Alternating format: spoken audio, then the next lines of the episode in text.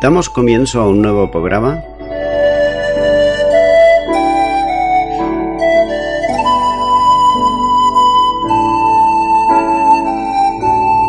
Servidores de Dios. Quien te habla es Manuel Cornejo.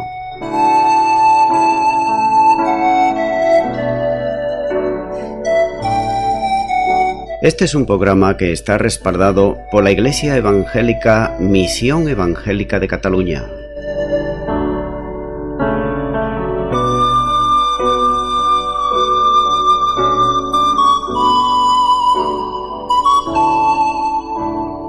Estamos situados en la ciudad de Sabadell, en la avenida Mata de Pera número 239.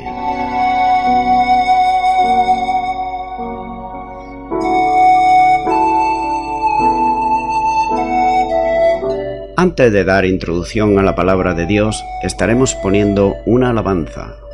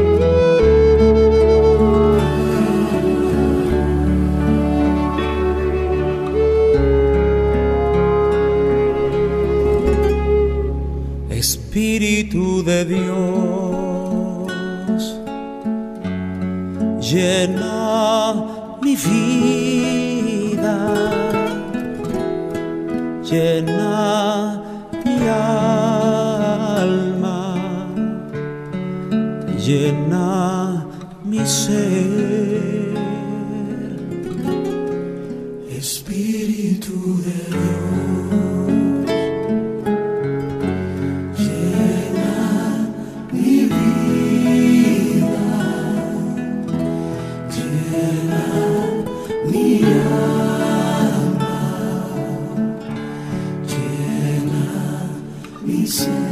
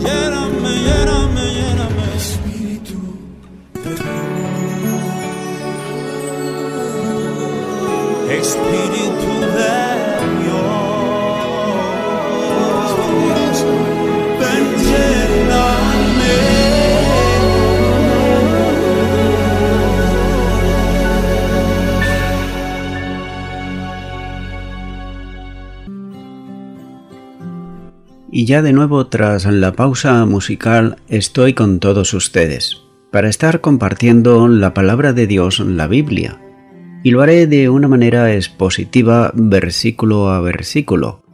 En esta ocasión estaré compartiendo en el libro de los Hechos, capítulo 2 y versículo 12, donde dice la palabra de Dios.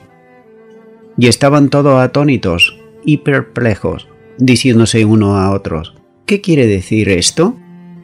Las alabanzas a Dios de los creyentes cristianos, en el propio idioma de cada uno de los oyentes que estaban en Jerusalén, lo habían dejado absolutamente a todos atónitos y perplejos. Y Lucas hace énfasis y dice todos, dando de este modo a entender el sentido de asombro colectivo que estaba aconteciendo y que se producía en toda la multitud. Añade aquí la expresión que estaban perplejos. Era un estado de duda, de incertidumbre y de confusión. Por tanto, la situación persistía todo el tiempo que los discípulos estaban alabando a Dios y lo estaban haciendo en otras lenguas que ellos nunca jamás ni habían aprendido ni habían hablado. Como consecuencia de la confusión colectiva, se hacían lo uno a los otros la siguiente pregunta y es ¿qué quiere decir esto? ¿Cuál era la razón de esta manifestación sobrenatural? ¿Y a qué le llevaría todo esto? Era pregunta, eran dudas que ellos tenían, como nos lo muestra este versículo 12. Sigue diciendo el versículo 13, mas otros burlándose decían, están llenos de mosto. Muchos de los habitantes de Jerusalén hablaban solo el araneo, algunos también el hebreo, aunque no todos. Tal vez un grupo de estos solo aceptaban las expresiones de los discípulos en idioma que ellos tampoco comprendían. Por tanto, era un hablar lenguas de esa manera incomprensible, ya que los condujo a considerar que aquello que estaba pasando era debido a los que hablaban en lenguas estaban, en pocas palabras, borrachos. El apóstol Pablo le mandó a los corintios en 1 de Corintios capítulo 14 y versículo 23, donde dice, Si pues toda la iglesia se reúne en un solo lugar y todos hablan en lenguas, y entra un indocto e incrédulo, ¿no dirán que estáis locos? Pero nótese que los que acusaban a los discípulos de estar borracho lo hacían burlándose. Ahora bien, la confusión no justificaba de ninguna manera la acusación, ya que los discípulos estaban alabando a Dios por tanto, el ambiente era un ambiente espiritual. Y hay que hacer notar algo significativo, y es que Satanás empezó aquí a actuar. A los pocos minutos de haber sido los discípulos bautizados con el Espíritu Santo de Dios, nótese, el enemigo no pierde el tiempo. Aprovecha cualquier ocasión, cualquier oportunidad para quitarle la alabanza, la adoración a Dios, para menospreciar aquello que sus discípulos en este momento estaban haciendo y que era alabar a Dios en otras lenguas. Por tanto, Satanás aprovechará cualquier ocasión para desprestigiar a los cristianos y a las cristianas. ¿Para qué? Para que la obra de Cristo no se lleve a cabo. También, Satanás aprovechará cualquier ocasión para burlarse de los cristianos, como nos lo muestra el versículo 13, a fin de que la obra de Cristo no se lleve a cabo. Pero no solamente esto, sino que también Satanás intentará, como nos lo muestra en este libro de los Hechos, cuestionar a los cristianos, como dice en Hechos capítulo 4 y versículo 7, donde dice, ¿con qué potestad o en qué nombre habéis hecho vosotros esto? Y si todo esto no le da resultado, entonces va a utilizar las amenazas, como vemos también en este mismo capítulo de Hechos, capítulo 4, versículos 17 y 18, cuando el Senedrín empezó a amenazar a Pedro y a Juan. Si tampoco esto le da resultado, entonces él va a utilizar la cárcel, como lo hizo en Hechos capítulo 5 versículo 18, que echó a algunos a la prisión. Y al final, como que Satanás es homicida, como nos dice Juan capítulo 8 y versículo 44, donde está hablando el Señor Jesús y dice, Vosotros sois de vuestro padre el diablo, y lo deseo de vuestro padre queréis ser. Él ha sido homicida desde el principio y no ha permanecido en la verdad, porque no hay verdad en él. Cuando habla mentira, de suyo habla, porque es mentiroso y padre de mentira. Por tanto, vemos que aquí, como que es homicida Satanás, él va a recurrir a matar a la gente, como ocurrió con Esteban, con Jacobo. Pablo muchas veces fue perseguido para darle muerte y la mayoría de los apóstoles fueron ajusticiados, precisamente guiados, en este caso, por el diablo. Sin embargo, muchas personas piensan que esto fue bueno para el libro de los hechos de la iglesia primitiva en aquellos tiempos. Pero quiero decirte algo y es lo siguiente, que también en los días de hoy Satanás sigue utilizando los mismos métodos, de distintas maneras, pero son los mismos. ¿Trata de burlarse acaso cuando hemos testificado de Jesucristo no se han burlado de nosotros? Incluso no han llegado a amenazarnos de echarnos del trabajo o cualquier otra cosa peor. A causa también de testificar de Cristo en el día de hoy, ¿no hay hermanos y hermanas en la fe que están en prisión? ¿No hay otros que están dando su vida por Jesucristo por no negarle? Vemos que sigue ocurriendo también en el día de hoy. Y todo esto lo hace a fin el diablo de que la obra de Cristo no se lleve a cabo. Continúo ahora con Hechos capítulo 2 versículo 14, donde sigue diciendo la palabra de Dios. Entonces Pedro, poniéndose en pie con los once, alzó la voz y les habló diciendo, varones judíos, y todos los que habitáis en Jerusalén, esto os sea notorio y oíd mis palabras.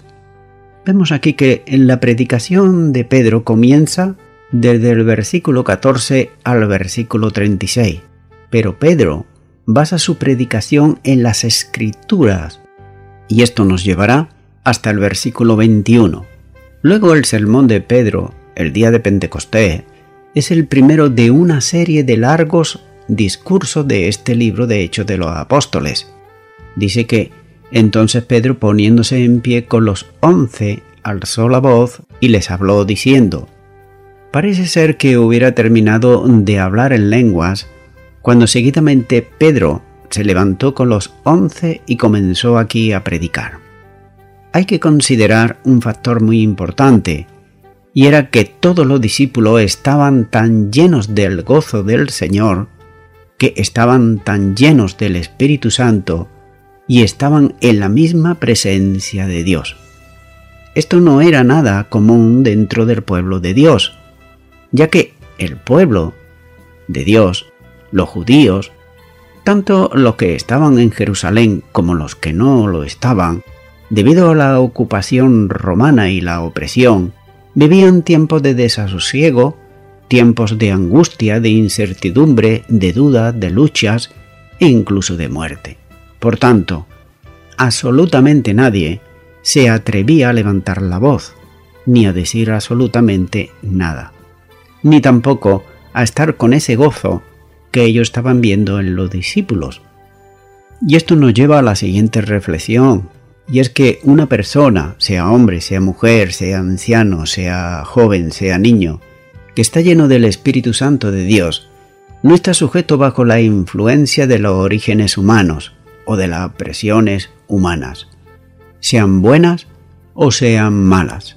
Es decir, nosotros los cristianos también pasamos por enfermedades, por prisiones, por causa del Señor, también Pasamos quizá por el paro quedarnos sin trabajo, pero el gozo del Señor nadie ni nada no lo puede quitar. Como dice Pablo en su carta a los romanos en el capítulo 8 a partir del versículo 35. donde él dice, ¿quién nos separará del amor de Cristo? ¿Tribulación o angustia? ¿O persecución o hambre? ¿O desnudez? ¿O peligro o espada? Como está escrito, por causa de ti somos muertos todo el tiempo, somos contados como ovejas de matadero.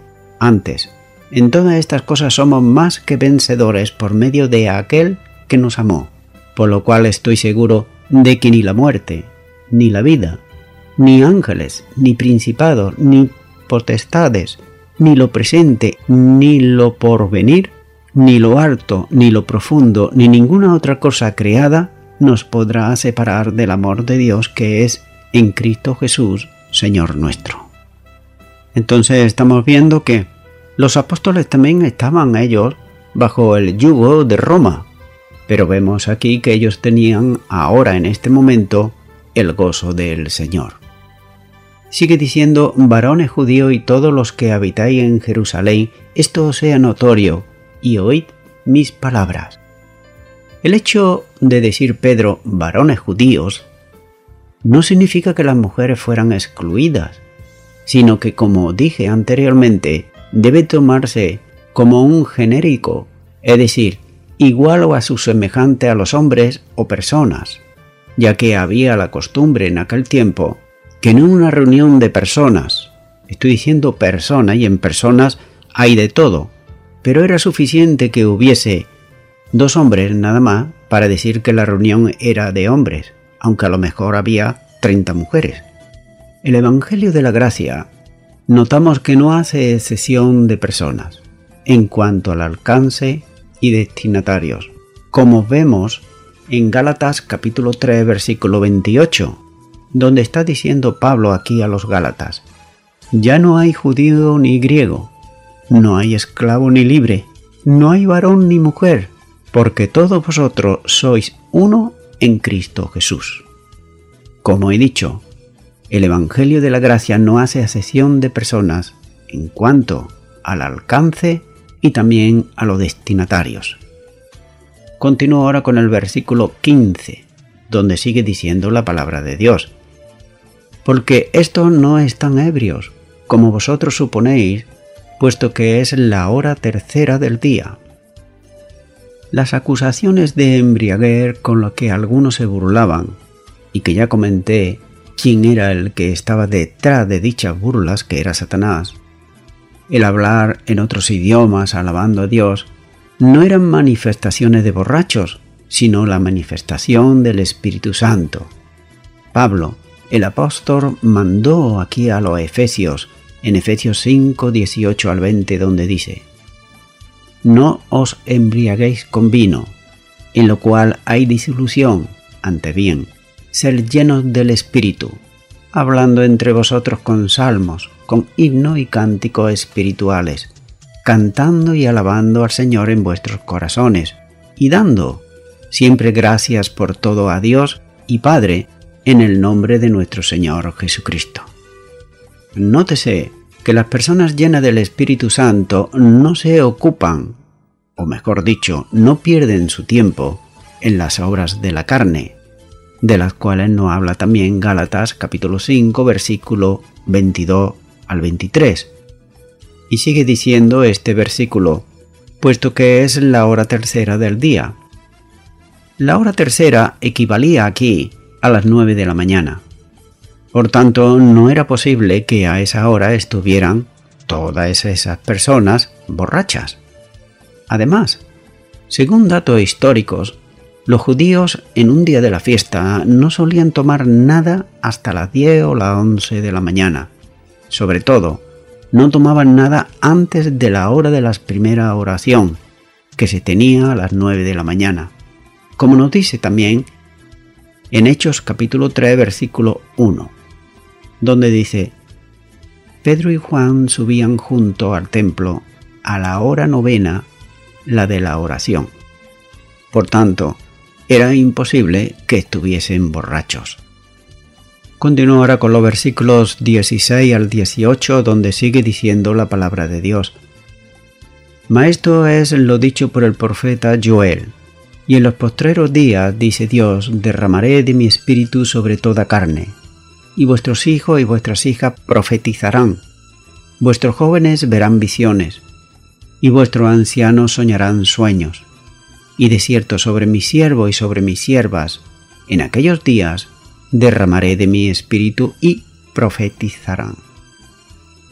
Notamos que Pedro comienza aquí citando al profeta Joel y pone en práctica lo que Jesús le habló y le enseñó, de que primero citara las escrituras y que luego mostrará el cumplimiento y su aplicación.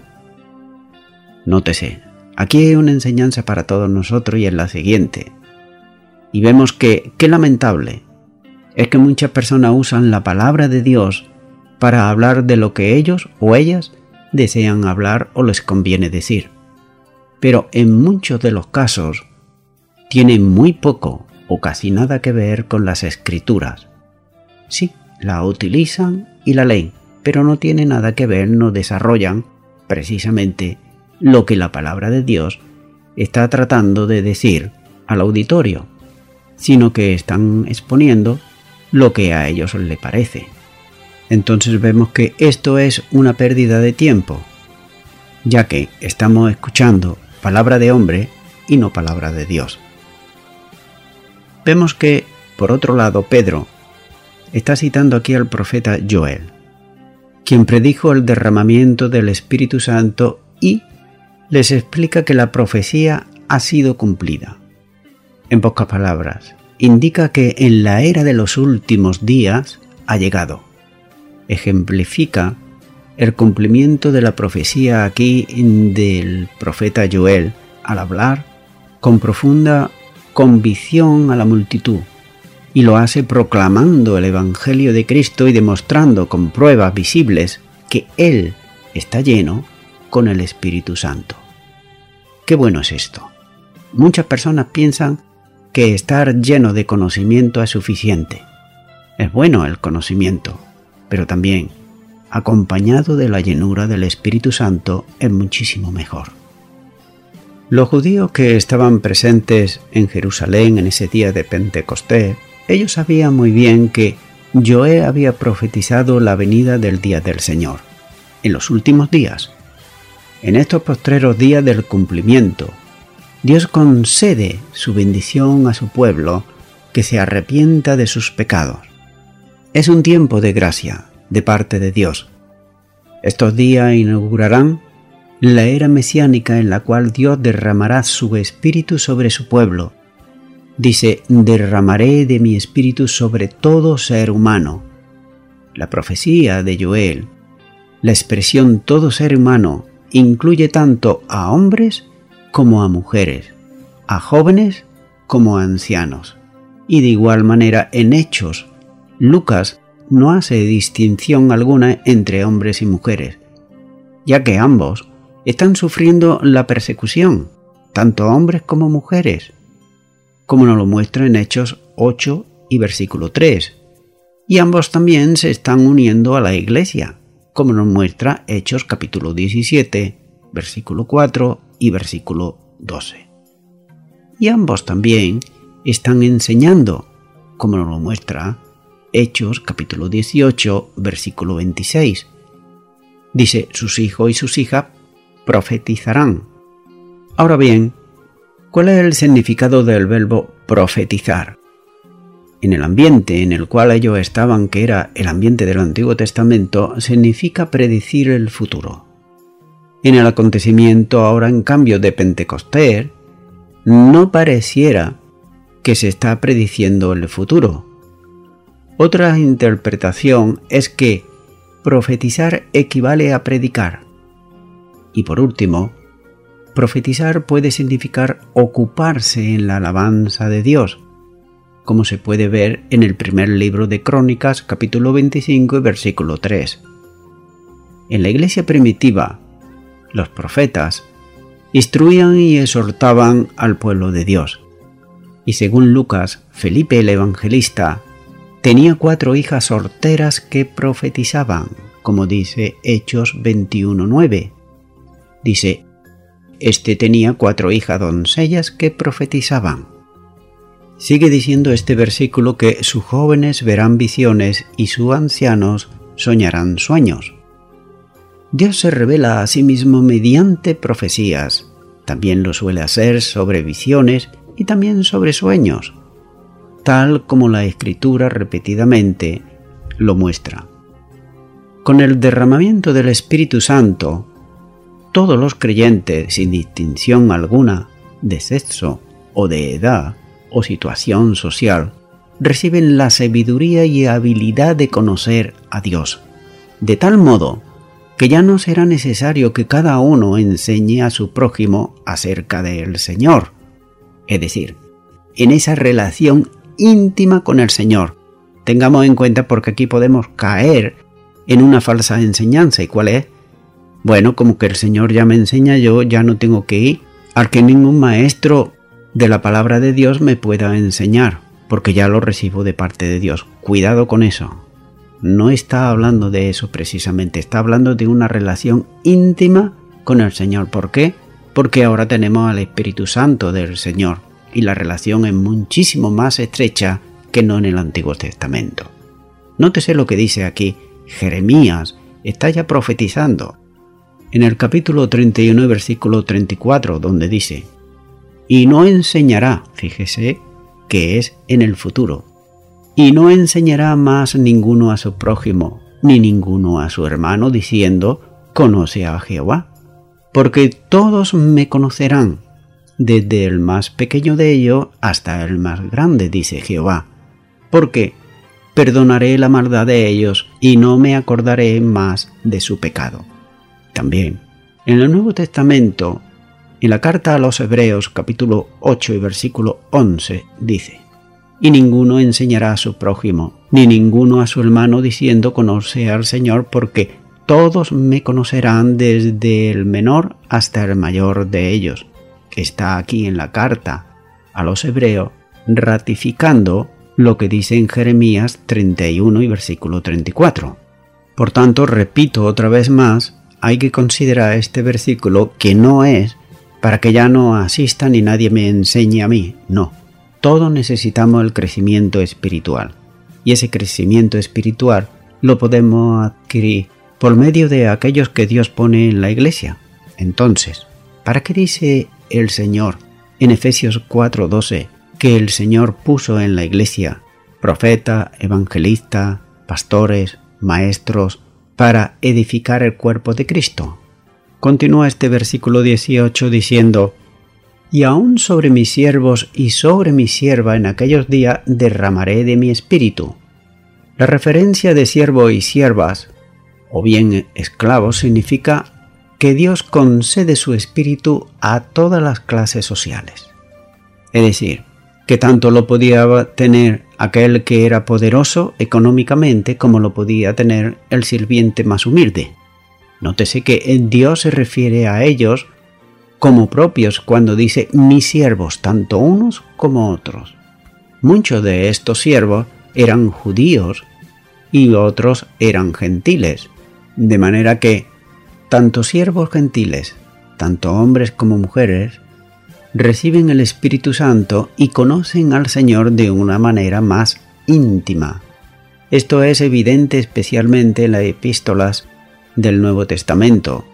Dios derrama de su Espíritu sobre los siervos, de modo que ellos también pueden compartir de los dones del Espíritu Santo de Dios, tanto sean el sirviente más humilde como el hombre más poderoso o rico que pueda haber.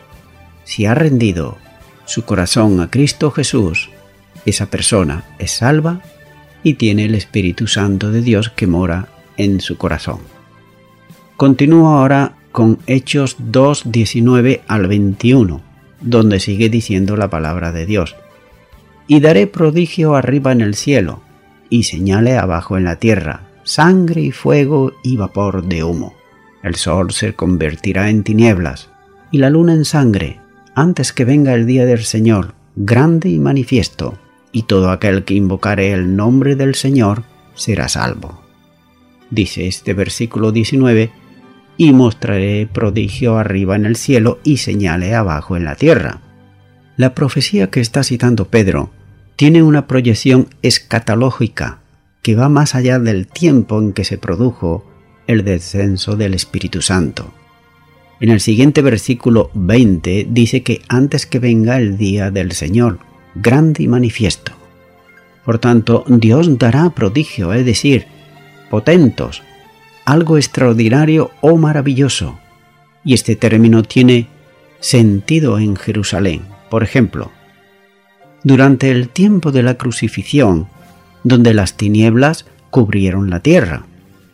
Pero hay que tener en cuenta que no se está haciendo aquí una referencia del pasado, sino al anuncio de algo venidero, ya que estos prodigios, quienes los presencien, podrán apreciar que es algo sobrenatural de la omnipotencia de Dios. Hay que considerar que tales acontecimientos no se han cumplido con Pentecostés, ya que son señales proféticas que advierten sobre el regreso de Cristo a la tierra. Para el incrédulo, este día será un día de algo significativo para él, ya que será un día de juicio. Pero para el cristiano será todo lo contrario, será un día de glorificación en la presencia de Dios. Dice el versículo 21, Todo aquel que invocare el nombre del Señor será salvo. Pedro usa el último versículo de su cita de la profecía de Joel como una introducción a su explicación del Evangelio, que estará más adelante de los versículos 22 al 36. Y Pablo usa también este mismo texto cuando habla de la salvación en Romanos 10:13, donde dice, porque todo aquel que invocare el nombre del Señor será salvo. La forma de este versículo del profeta Joel en particular indica que Pedro ya no está hablando a la multitud como un todo, más bien confronta aquí al individuo que le escucha y lo confronta con el Evangelio de Cristo, y le dice que debe de invocar el nombre del Señor. Nótese que tanto el hombre como la mujer no deberían invocar a los apóstoles, por ejemplo, ni tampoco a los profetas, que ya habían muerto. Tampoco deberían de invocar a la iglesia para ser salvos, y mucho menos a María, la Madre del Señor Jesús, ya que todo ello es antibíblico. A esta altura del sermón, los oyentes entendían el término Señor como equivalente a Dios, pero en la conclusión de su sermón Pedro claramente deja establecido que Dios ha hecho a Jesús Señor y Cristo, como lo muestra el versículo 36 de este mismo capítulo. Por tanto, cuando el creyente clama en el nombre del Señor, Dios abre el camino de salvación. Todo judío y todo gentil vemos que puede ser salvo por medio de Cristo Jesús, ya que su promesa está dirigida al individuo y exige de éste una respuesta igualmente individual, es decir, que la salvación de cada persona es individual, no es colectiva, es personal porque Dios es un Dios personal y Él nos llama a cada uno por nuestro propio nombre. Amigo y amiga oyente, ninguna de las religiones que existen actualmente en el mundo, y mira que son miles, pueden garantizar a sus miles y millones de seguidores la salvación eterna de su alma. Absolutamente ninguna, ya que estas religiones se basan en seguir, como he dicho antes, quizá a profetas, apóstoles, a ángeles, a María, a santos que ya murieron, etc. Pero todo esto, como he dicho, es antibíblico. Nótese que todas estas personas, a las cuales siguen ellos y ellas, tuvieron que invocar el nombre del Señor para poder ser salvo. Sí, todas esas personas que están siguiendo ahora esas religiones. Entonces, bíblicamente, si estas personas no invocaron el nombre del Señor, quiere decir que no fueron salvos. Y por tanto no tuvieron la aprobación de Dios, aunque hoy en día esté aprobada tal o cual religión por los hombres. Pero sin embargo no está aprobada por Dios porque no invocaron el nombre del Señor. Amigo y amiga oyente, si tú aún no has invocado el nombre del Señor, ahora puedes hacerlo, ya que con el corazón se cree y con la boca se confiesa para salvación. Por tanto, yo te animo ahora, ahí a donde tú estás, que puedas hacer una oración. Simplemente tienes que repetir conmigo esta fácil y sencilla oración. Y di, Señor Jesucristo, invoco tu nombre en este momento, para salvación. Te abro mi corazón y te recibo como Señor y Salvador, porque he creído en tu palabra con todo mi corazón que tú eres el Salvador del mundo, y lo confieso con mi boca, y te doy gracias en el nombre de Jesús.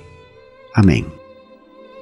Amigo y amiga oyente, si tú has hecho esta oración de todo tu corazón, de verdad, tú vas a notar que cuando leas la palabra de Dios, y debes de hacerlo, el Espíritu Santo te va a ayudar a entender las cosas. Pero es bueno que tú puedas congregarte en una iglesia cristiana evangélica donde se predique, se enseñe la sana doctrina y la palabra de Dios. Recuerda, como he dicho anteriormente, tú necesitas, igual que yo, y todos hemos necesitado, aprender de otros, aprender de personas que Dios ha puesto en la iglesia. Por tanto, reúnete ahí Di que has aceptado a Jesucristo en tu corazón como Señor y Salvador y con el tiempo podrás crecer espiritualmente y servir al Señor. Y a toda la audiencia, nuevamente ya me estoy despidiendo de todos ustedes y será Dios mediante. Hasta el próximo programa, que Dios os bendiga a todos.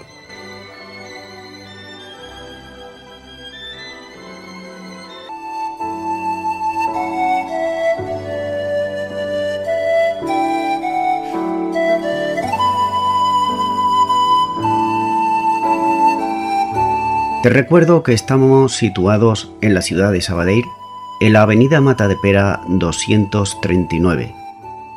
Los horarios de culto son los siguientes. El miércoles a las 7 de la tarde, culto de oración. El viernes a las 7 de la tarde, estudio bíblico.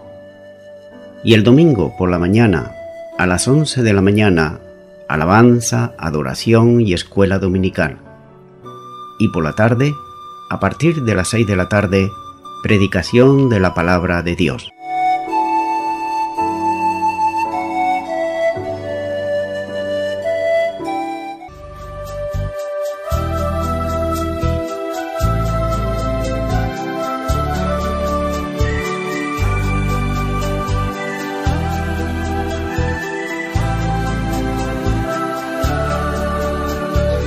Y en los postreros días,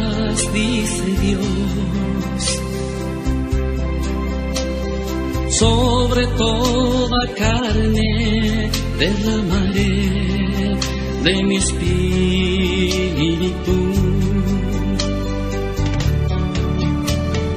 Y en los postreros días, dice Dios, sobre toda carne derramaré de mi espíritu, de mi espíritu. Y en los postreros días, dice Dios, derramaré de mi espíritu sobre toda carne y profetizarán. Vuestros jóvenes verán visiones, vuestros ancianos soñarán sueños, y de cierto sobre mis siervos y mis siervas en aquellos días derramaré de mi espíritu y profetizarán.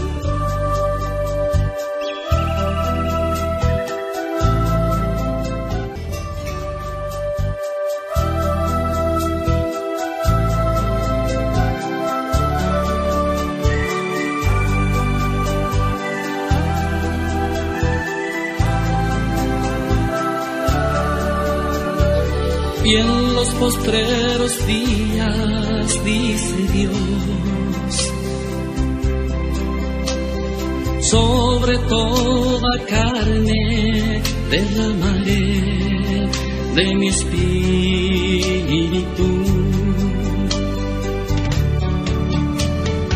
Y en los postreros días, dice Dios,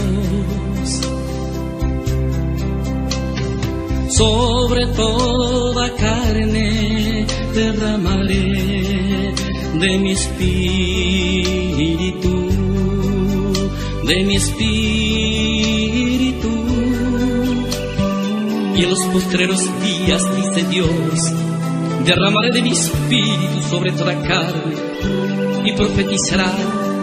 Vuestros jóvenes verán visiones, vuestros ancianos soñarán sueños, y de cierto, sobre mis siervos y mis siervas, en aquellos días derramaré de mi espíritu y profetizarán